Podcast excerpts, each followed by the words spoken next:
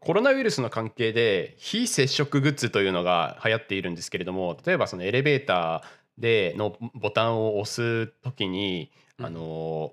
素手で押すのはすごい汚い 汚いっていうかまあ感染リスクがあるからなんかそれのためにあの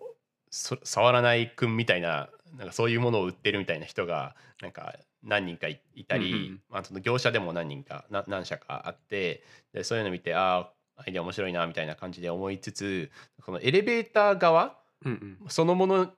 にのかその会社エレベーターの会社側がエレベーターに触らない方法を提供するみたいな事例がいくつかあって今回はですね、へえそれをあのし何個か事例を紹介しつつなんか僕たちでもなんか考えられるアイデアがないかということをブレストまさにブレストしていきたいなというふうに思っているんですけれども、ですね。まあ、すでにある案をじゃあ紹介しますね。うん。えっと、まず、まあ、極めて日本的なんですけれどもあの爪楊枝を使ってあの、ボタンを押すみたいな知ってる？なんかそのそれ専用の爪楊枝を爪楊枝屋さんが発売しましたみたいなことでなんかえ知らない。話題になったんですけど、えー。あ本当？そうなんかあの燃える燃えるゴミとして捨てられるしすごい環境環環境にもいいのか知らないけど、うん。あの袋であのすでに使った爪楊枝の袋とともにこう爪楊枝押す用の爪楊枝うんうんですみたいな感じで好きなだけつつけみたいなそういう爪楊枝業者が作った爪楊枝とかえそれってがそのエレうん。うん普通の爪楊枝と何が違うの？いや普通の爪楊枝です。ああ普通の爪楊枝なんだなるほど。まあでも多分その両方ともそのと尖ってないのかな？うん。あそういうことか。尖っうんうん。そうそうそう。まあ爪楊あなる枝ほどね。の尖ってないバージョンみたいなのが多分確か発売されて、うんそれをまああのそれこれエレベーター側じゃないんだけどあの爪楊枝業者が発売してでそれをなんかエレベーターに取り付けてるうん。あのショッピングモールとかもあったりして、あそうなんだ。うんうん。そうそうそう。この爪楊枝あの自由に使ってくださいみたいな。うんうんうん。まあ、そういう方法だとかあとは、えーこれはエレベーター側ですけれども、えー非接触ボタンっつってその、うん。まあ、あのフジテックとかがやってるんだけどこうやって手をパッてかざすだけで、うん。あのその3階3階の横にこう赤外線ビームがバーって出てて、手をかざすと3階に止まりますみたいな感じでやってるみたいなところがあいいね。ありますと。うんうんまあ、これはすごくあの、まあ、そのままではあるけどあの技術的にた普通に王道を言ってるみたいな感じですようんうんうんうね。これタイとかでも日本だけじゃなくてタイとかでももうあの導入されててでタイといえばですねあのタイのバンコクのショッピングモールで、うん。あの足踏み式のエレベーターみたいなのがね実はあって。そうなんか手でポチって3回4回とかって押すんじゃなくて、うんうんあの足のところでもう34ってあって、あのー感染リスクあ足は別にないから、うんうん。こう靴靴で踏むことであの3階に止まるみたいなことをもうあのバンコクのショッピングモールでね実践されてるんですよ。えそれなんか俺の今頭の中で描いてるイメージダンスダンスダンスレボリューションみたいな感じなんだけど。いやそうあのねそうじゃなくて、あの物理的な、うん。あのなんだろうなんなんて言うんだ？あの車のアクセルみたいな感じで、うんうん。あの 1, 1から7までなんかあーパッパッパッパッそういう感じなんだ。へー。そうそれをなんかうんうん。3回でゴシュって踏むみたいな、まあ、ピアノのペダルみたいな感じ。ああなるほど。うん。そうそうそう。で踏むみたいなのがあるっていうのと、うんうんまあ、あとは、えー入り口で振り分けるパターンみたいなのもありますね。あの入り口っていうのはその例えばそのオフィスビルでうん。オフィ認証ゲートを通った人うんうん。のためのエレベーターみたいなのがあるじゃんオフィスビル。あ。るね。うんうん。でこの階に3階に泊まる人用のエレベーターはこちらですみたいな感じであのゲートを通った後にそのゲートのところにあなたは B に行ってくださいみたいな感じで出てでその B に行ったら、あの3階に泊まる人のあの用の専用のエレベーターみたいになっててそのそれは3階にしか基本的に止まらないみたいな。うんうんうんでそれをす、まあ、それ三菱電機とかがやってるんだけど、まあ、それをすることであの乗車も効率的になるというか、うん。あの3階にしか止まらないから早く行けるじゃん。あそうね。うんうんそうそう。だからそれはすごいあの両方のあの触らないでいいっていうのと効率的に乗車できるっていうのですごいいいなっていうのがあると、えー三菱電機同じ三菱電機のあ案で言うと、うん。なんかスマホで回を指定して止めるみたいなこともなんか実はもうできるらしいんだね。あそうなんだ。うんそうそうなんかそういうエレベーターもそれってなんか Bluetooth かなんかでやってる感じとか？わかんない。なんかそのオフィスのにかなりカスタマイズされてんのかな？ちょっと詳しくはねそう出てなかったんだけど、うん。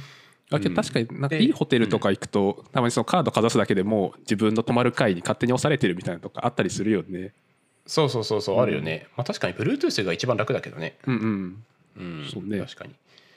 であとは、えーまあ、どこの階で降りる顔なのかをエレベーターの中でこううん。カメラで判定して、あのあの3階に止まるみたいな、はい。止まる顔であるみたいなことを判定するっていうのが、ね、これ実はね、あの本当にあってあの2018年に新橋 M スクエアブライトというビルですでに導入されているらしいんですよ。へええそれそのこの人3階で働いてるからみたいな感じってことだよね。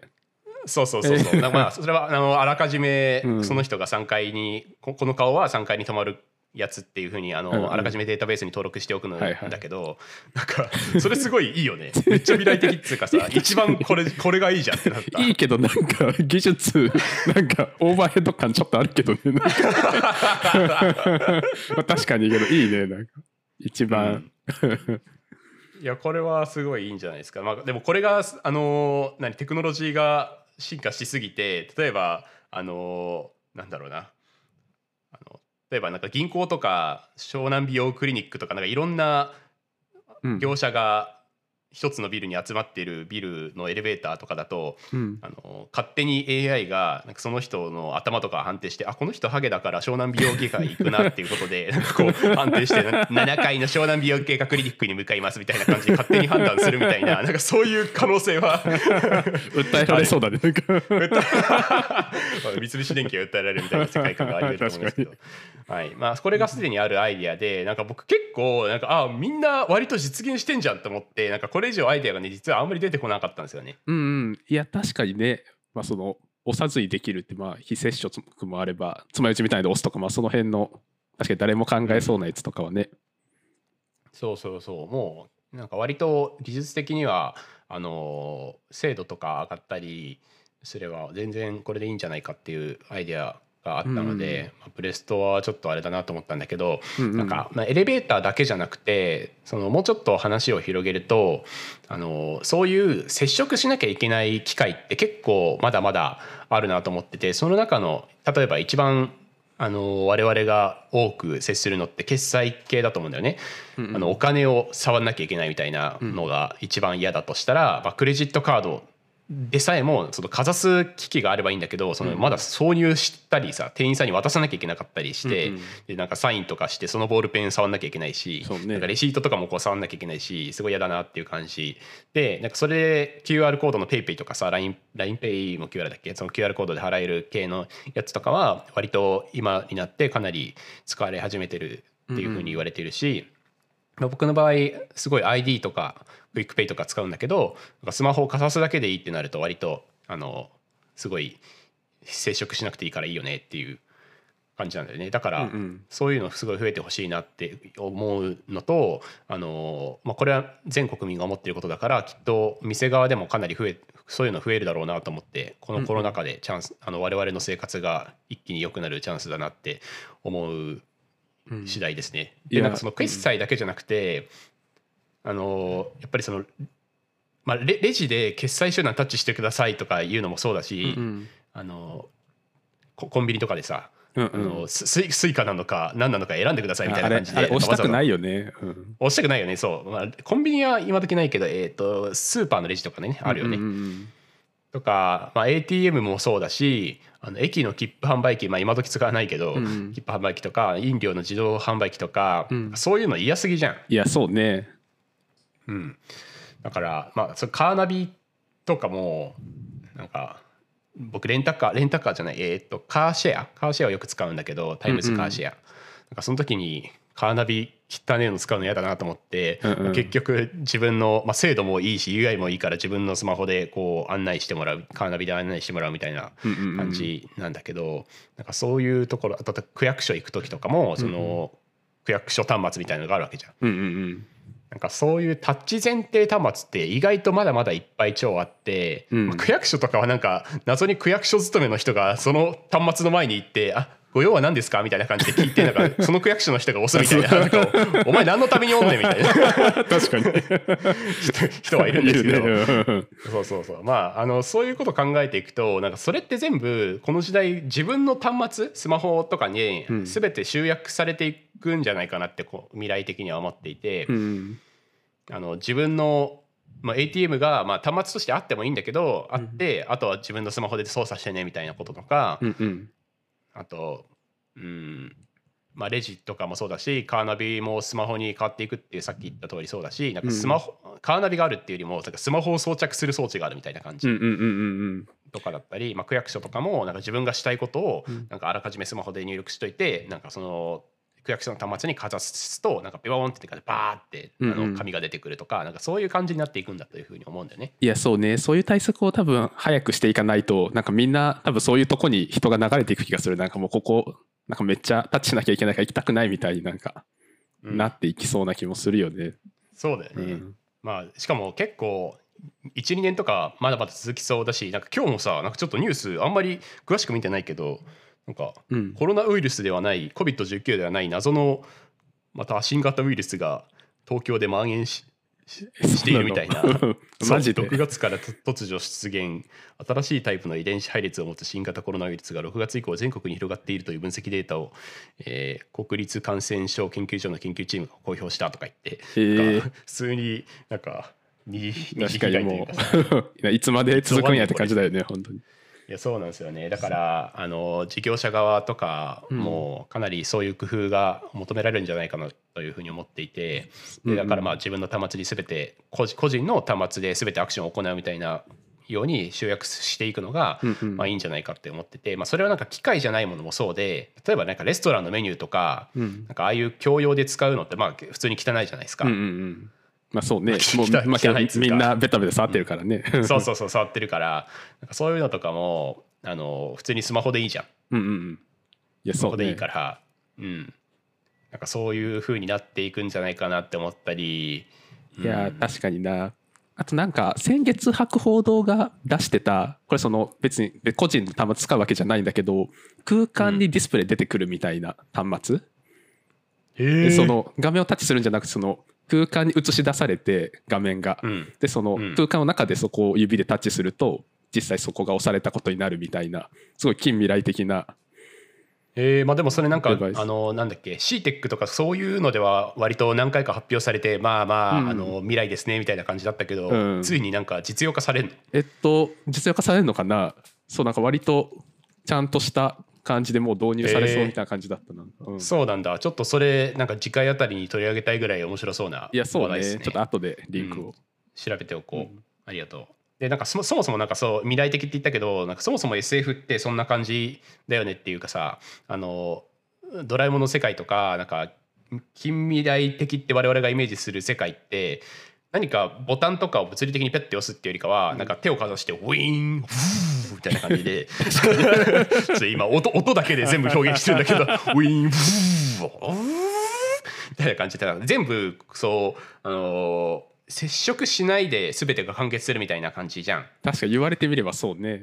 そうね言われてみればそううだよね。だから AR とか MR とかそういうので実現される世界観って実はなんかそんな感じであの全て自分のなんか見える目の前のなんか自分の領域でタッチしたりするとあの世界が動いていくっていうかんうん。そうそういうので全部が完結するような世界観だから実はもうこの今の未来、うん。今から描く AR とかの拡張したところに未来があるっていうことで、実は未来が近いのかもしれないねっていう。いや確かになんかそう思うとこのコロナのおかげでさ接触したくないっていう考えが俺らの中にもうすごい広まってしまったからさ多分1年前とか別に触るのって全然抵抗なかった人も多分多いじゃない、なかったねだからそれのおかげでむしろちょっと SF っぽい世界に近づき始めてるみたいなのあるかもしれないよね、うんそうそうそう。そういや意外といいかもしれないよね。そうね。そう未来に近づいてるのでまあいい時代の転換期だったんじゃないですかといういや確かに。ところで。はい、ということで僕も割とタッチ端末なんかその ATM とかレジのあれとかえーっとなんかそのカーナビとかあの全部あのな何ちょっと音声だけだと伝えづらいけどあの、うん。人差し指でパッて押すのがすごい僕嫌いでうん。あの肘とかうん。裏剣の中指の裏とかでなんか押すんだよ僕。だけどなんか最近エレベーターで腕で押してる人よく見るよなんか、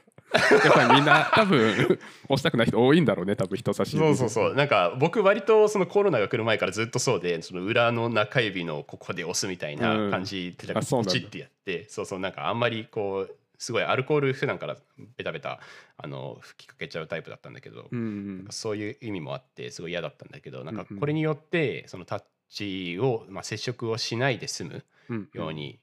世界がなってくれるんであればそんなに嬉しいことはないなというふうに個人的にも思う次第でございました。いやそうですね。